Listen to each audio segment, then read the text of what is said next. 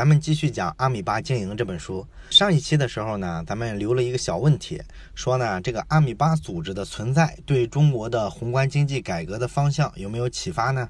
好多同学呢在留言里写了很多想法，我发现很多写的还是不错。那么咱们这一期呢就发散一下思维，一块儿来分析一下这个阿米巴改革跟经济体制改革之间的关系。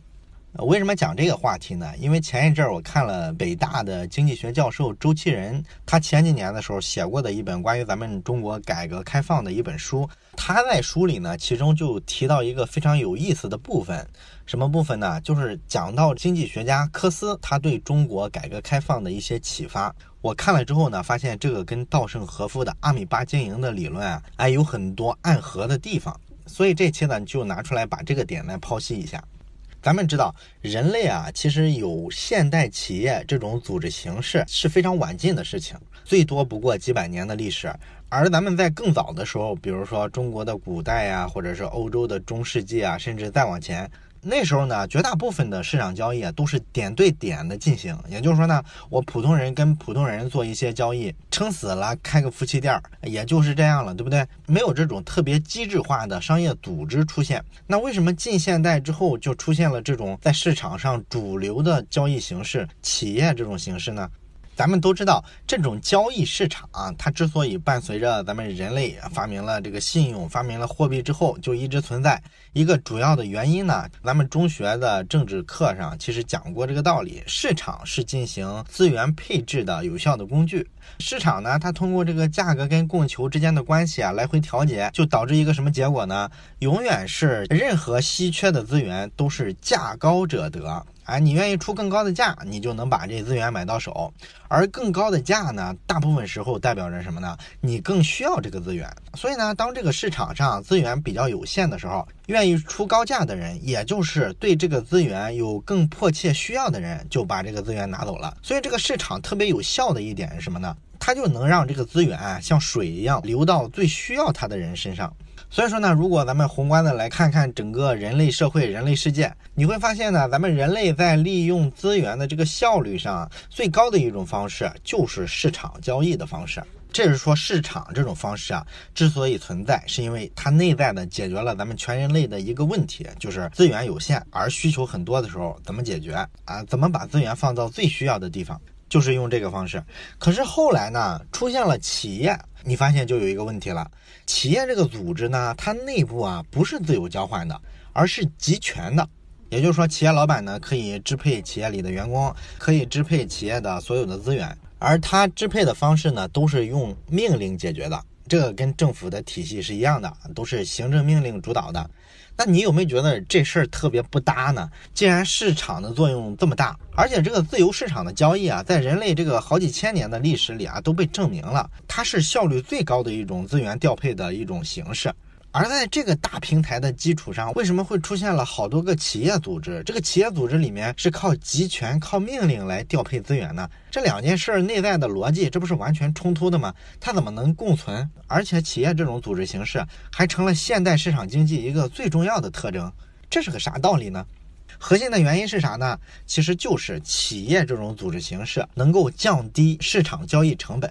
因为老板的一个命令就可以让公司里的所有资源、所有的员工的体力、精力跟智力集中到某个地方去达成某一笔交易。这个事儿呢，咱们在企业组织里面上班，咱们都已经司空见惯了，不觉得有什么稀奇。可是你想一下，假如没有企业的组织形式，是靠纯粹的个人与个人之间的这种市场交易，其实交易的成本非常高。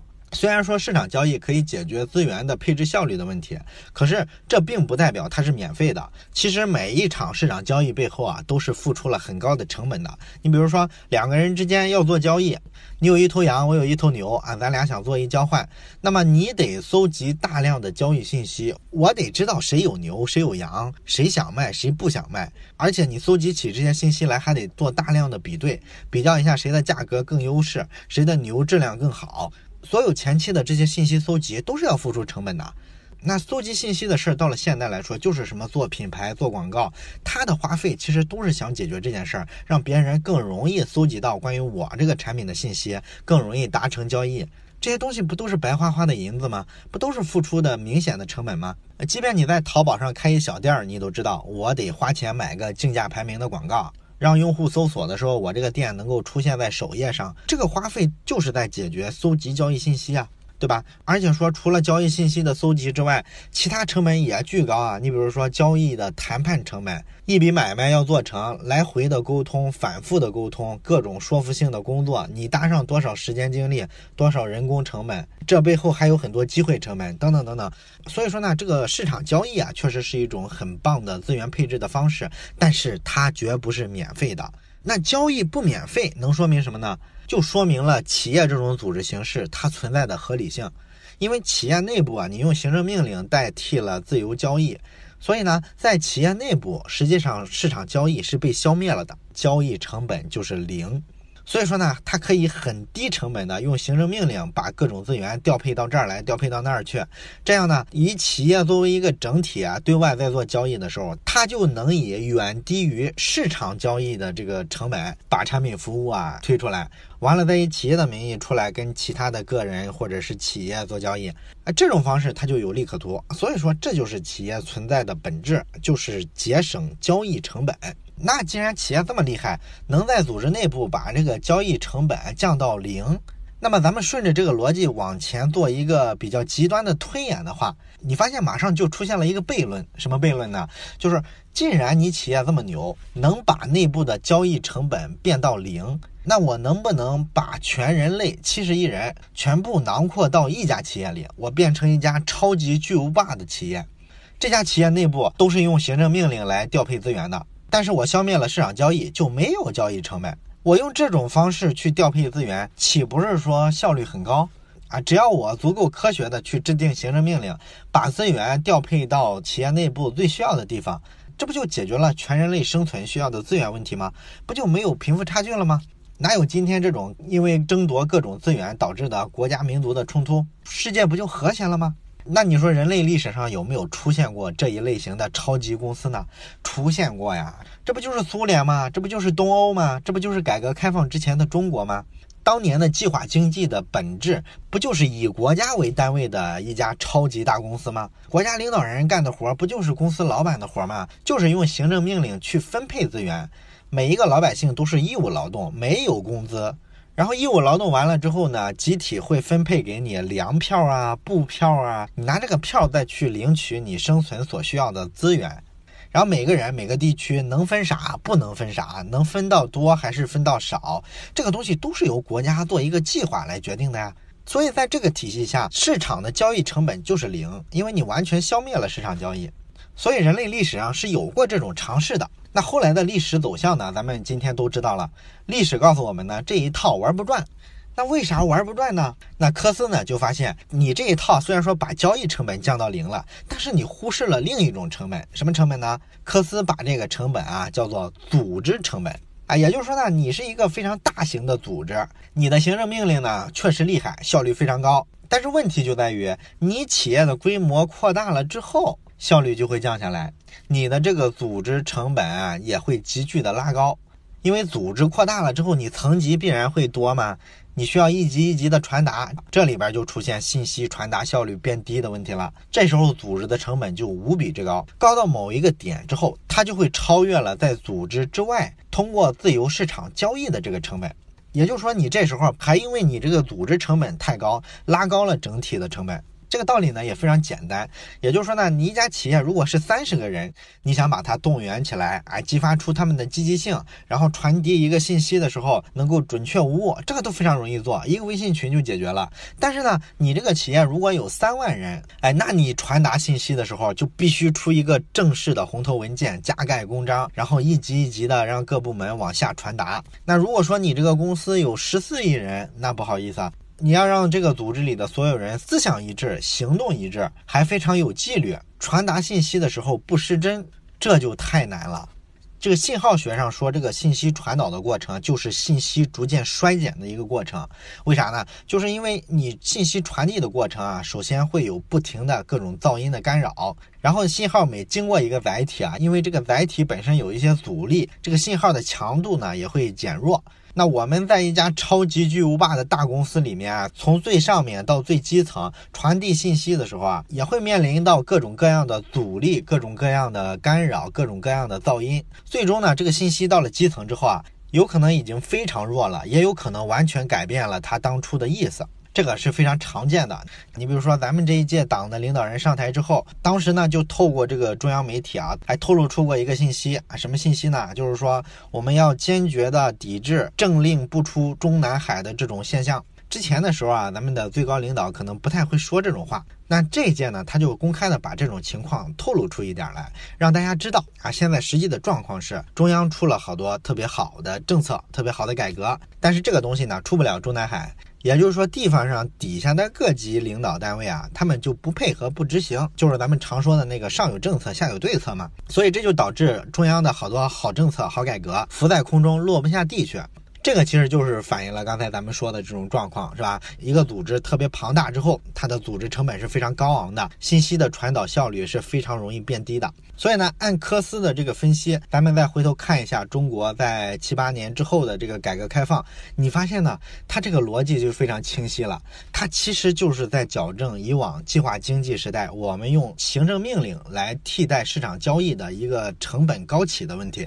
咱们把整个国家的市场交易啊完全消灭之后，交易成本趋近于零，组织成本就趋近于无穷大。啊，所以呢，咱们会陷入这个计划经济的泥潭里啊，出不来，非常挣扎。这些年做的改革呢，你发现就是政府啊退出大部分能够市场化的领域，这些部分的资源配置呢交给市场去做，市场呢非常高效的解决了资源调配的问题。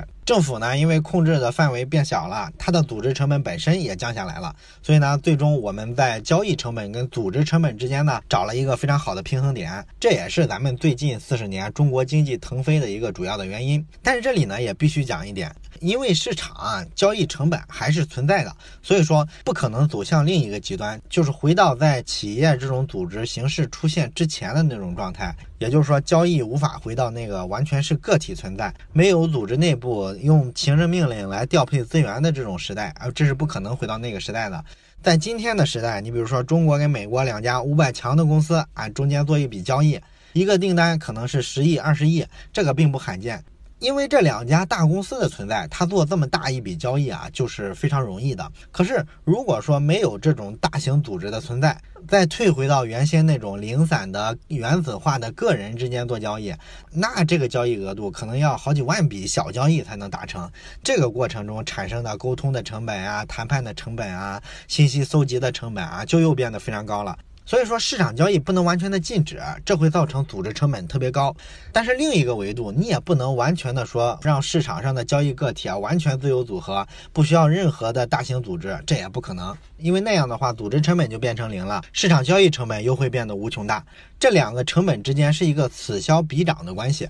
讲到这儿呢，咱们其实看一下中国这四十年的经济腾飞，你就会发现一个非常有趣的现象。今天的好多特别市场派的经济学家呢，整天上媒体的那种，经常跟风，经常炮轰政府啊，说你这政策不对，你又来干扰市场，非得出这政策，不用你调，市场有自我修复的能力。啊，这一类经济学家呢，特别受基层老百姓的爱戴，因为老百姓对政府肯定有很多不满嘛。他看到这种喷政府的，他觉得对，政府就是手太长。那政府是不是手太长呢？咱们其实每个人都有自己的看法。在某些领域啊，可能目前来说仍然存在这个状况，但是在绝大部分领域啊，咱们中国已经是比较市场化了。而咱们说那一类特别市场派的经济学家呢，我也接触过一些，他们私下说呢，他们信奉的就是一个无政府主义，也就是说，在他们眼里。那政府是只提供公共服务的，比如说你就提供这个军队呀、治安呀、法庭审判呀这些基础的公共服务啊，你做好就行了。其他的所有东西啊，包括说建广场、建高速公路啊、建高铁、建机场这些东西，不需要你政府干，你就交给市场就行了。有利可图的事儿，市场一定会去干的。出了问题，市场也会自我修复。啊，你们政府非要插一杠子去接手这些事儿，有什么意义？哎，这类经济学家其实真的非常多。它是完全忽略市场的交易成本这件事儿的。实际上，咱们都知道，什么机场啊、高铁啊这些东西，在国外也多数是政府在修，因为它无利可图。但是你说这个东西无利可图，对老百姓有好处吗？当然有好处，这是交通条件，这是基础设施啊。所以说政府就会去干这些事儿。过去的这几十年呢，咱们走的这条道路啊，咱们官方的说法叫中国特色的社会主义市场经济。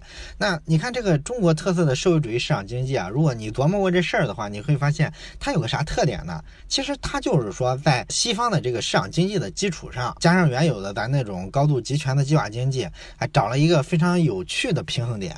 这个平衡点呢，既不是说我完全的让政府的力量退出，完全走向一个西式的那种自由市场经济，也不是说完全的。用权力去控制，他找了一个平衡点之外呢，你会发现这四十年的这个经济成果啊，确实效果是非常好的，而且我们能完全应对西方那种市场环境下出现的问题，而且这套逻辑呢，在西方也是有市场的，就是所谓的凯恩斯主义嘛，对吧？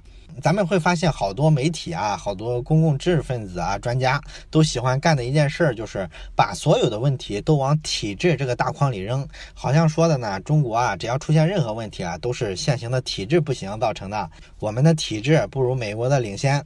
但是我们从刚才我们讲的这交易成本跟组织成本之间找一平衡点这个观点来看呢，中国现在这种体制啊，其实是一种优势。你比如说，最明显的就是零八年金融危机的时候，你有没有发现，金融危机之后，政府行动最快速的是哪两个国家？就是中国跟美国嘛。中国为什么这个行动这么迅速？咱们都懂。你说美国为啥行动也迅速呢？它不是之前都是自由市场经济的国家吗？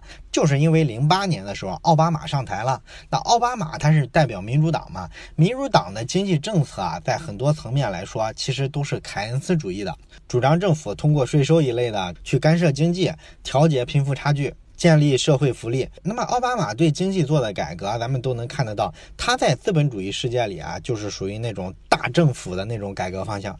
也就是说，原先的时代，共和党的时代，他们主张是自由经济的，所以呢，他会把政府部门的，不管是这个雇员的数量啊，还是说他们的经济政策啊，都保持一个非常中立啊，尽量的不干扰市场，也不养很多人的这么一个状态。而奥巴马来了之后呢，他出的很多直接的政策都是直接去干扰政府的。你比如说，这个金融危机完了之后，他出的这个补救的法案，都是直接从美联储借钱，然后直接去给那些大的金融机构去注资的。这个行为在共和党眼里简直不可思议，是吧？你怎么能直接干扰市场？但是也因为这一点呢，你发现零八年金融危机之后啊，恢复最快的就是美国跟中国，就是因为这两个国家，它对经济的干涉是非常直接的。那咱们中国呢，当时是在金融危机之后推出了一个刺激政策。就是后来咱们臭名昭著的四万亿嘛，大家都觉得你这四万亿投到铁公鸡身上，铁路基建基础设施，净搞这些东西啊，为什么不改善民生？好多的这个所谓的右派知识分子啊，都是在这么批评，对吧？那实际上呢，咱们从今天回过头再去看的话，你觉得这四万亿其实也没啥。因为产能过剩这事儿，即便没有这四万亿刺激啊，中国本身也是非常严重的。本来我们就面临着一个经济转型的问题，从原有的那种比较低附加值的产业。转到附加值比较高的产业，本来就是一个很长期也很阵痛的过程，任何国家都不轻松。而当时的铁路啊、基础设施的建设啊，到今天你会发现，它逐渐在发挥它的成效了。我们今天绝大部分中国城市跟零八年那会儿都有了非常大的一个面貌上的变化，有的甚至感觉是两座城。啊，这个变化的幅度非常惊人，也造就了我们中国高铁技术今天的积累，然后才有了后续的什么高铁技术的输出。你要是从这些东西看，你其实会发现，四万亿啊，虽然有很多副作用，但是好像对于迅速的把我们从那个金融危机的泥潭里拉出来，确实起了非常正面的作用。可不是什么只要是刺激政策啊就是错的啊，这都是脑子里啊只盯着交易成本而罔顾组织成本的一个论断。所以说呢，在刚才咱们讲的科斯的这套研究体系里，咱们也在中国的改革开放身上发现了科斯的理论呢非常有意思的一些影子。那这时候咱们再回过头来看一下咱们这个阿米巴经营这本书，稻盛和夫在企业内部做的这个阿米巴的这种组织形式的革新，它本质是在干嘛呢？其实就是在降低。企业变大了之后的组织成本，因为这个企业大了之后，内部的这个组织成本急剧抬升。每个员工呢，你这个积极性啊，你这个工作的主动性啊，都是受影响的，而且有可能离心离德。你很难让这帮人团结一致，向一个目标前进。那怎么去提升士气？怎么提升他们激情呢？哎，就是用阿米巴的方式，给你组成一个个的小团体，每个团体呢，让你得权利统一起来。你们是为了共同的利益啊，结合在一块儿的。这个就激发出了你的工作热情。这样就降低了你需要反复的给大家强调一些价值观的成本，对不对？这也是组织成本的一部分嘛。然后另外来说呢，这个上下级沟通的成本啊，原先的时候你要反复的给中高层开会，然后让中高层呢领会意见，再把这个意见带回部门，再给基层员工去洗脑，这样一层一层的造成了信息造成了信息传递效率特别低。而这种阿米巴的方式呢，它实际上等于取消了中层，你能直接看到每一个阿米巴里面每一个成员的工作状态。你也能直接跟他们的小组长和小组成员做一些沟通，这个效率就明显提高了。所以这是在组织内部想了一个办法，把这个组织成本降了下来。同时呢，咱们会发现这个阿米巴始终坚持什么呢？在组织内运行。他一定不超脱出组织外，他没有说完全市场化，让这几个人啊，你们就单独去注册一家公司吧，啊，你们每一个部门都是一家公司，你们相互之间就用市场化交易的方式来解决。他也没有这么做，为什么没有这么做呢？很简单，就是公司啊，还是要利用说我能提供一些公共资源、公共服务这种方式，让你们相互之间啊，这个交易成本降到非常低。这样你不需要说跟一家独立的公司一样，需要增加很多成本，于是你必须把这个产品的附加值多往上加，你才能赚回钱来。你不需要这样，所以它这种方式实际上是组织的体内循环，有一定的交易成本，但是这个交易成本完全可控，并不高。但是它组织成本上节约下来的东西就更多了，对不对？所以说这个阿米巴的方式啊，也是在两种成本之间找了一个平衡。但是咱们第一期讲完之后啊，好多人在留言里讲啊，这个阿米巴经营的方式啊，有一点像咱们之前讲过的一本书，就是裂变式创业，讲那个芬尼克斯那家公司嘛，他就是把一家大公司不停的分裂成一些子公司。啊，这个就真的是公司跟公司、法人跟法人之间的关系了。所以说呢，你从那个裂变式创业，芬尼克兹做的那个改革上看呢，你会觉得，哎，他这不是改革更激进吗？他直接就市场化了。他为了降低组织成本，可直接的把这个交易成本拉高成两家独立的公司之间做交易了。哎，这个没错，他确实更激进一些。但是你别忘了，咱们当时也讲了，那个芬尼克兹啊，他这个子公司跟母公司啊，这个关系啊，连接还是非常强的。他们的这个子公司啊，母公司的创始人都得占股份百分之五十以上，所以说他还是牢牢控制着这个子公司的，这会导致呢，他跟母公司之间做一些交易的时候，仍然可以以非市场化的价格来完成。所以说，即便是裂变式创业，他也不得不考虑在一个大组织体系内运行带来的交易成本的降低这事儿，他仍然是在降低组织成本跟提高交易成本之间找了一个非常巧妙的平衡点。所以说，咱们这期呢，从科斯定理到改革开放的基本逻辑，到阿米巴运营背后的一个思考哲学，咱们都把它串起来了。你会发现，这基本上是一回事儿。所以，对企业的管理来说呢，每一种组织形式的变革背后，其实都有好多思考逻辑的交锋辩证。这既是一个非常有意思的社会实践，也是一个非常好玩的思维游戏。好了，关于阿米巴经营这本书呢，咱们就讲到这儿。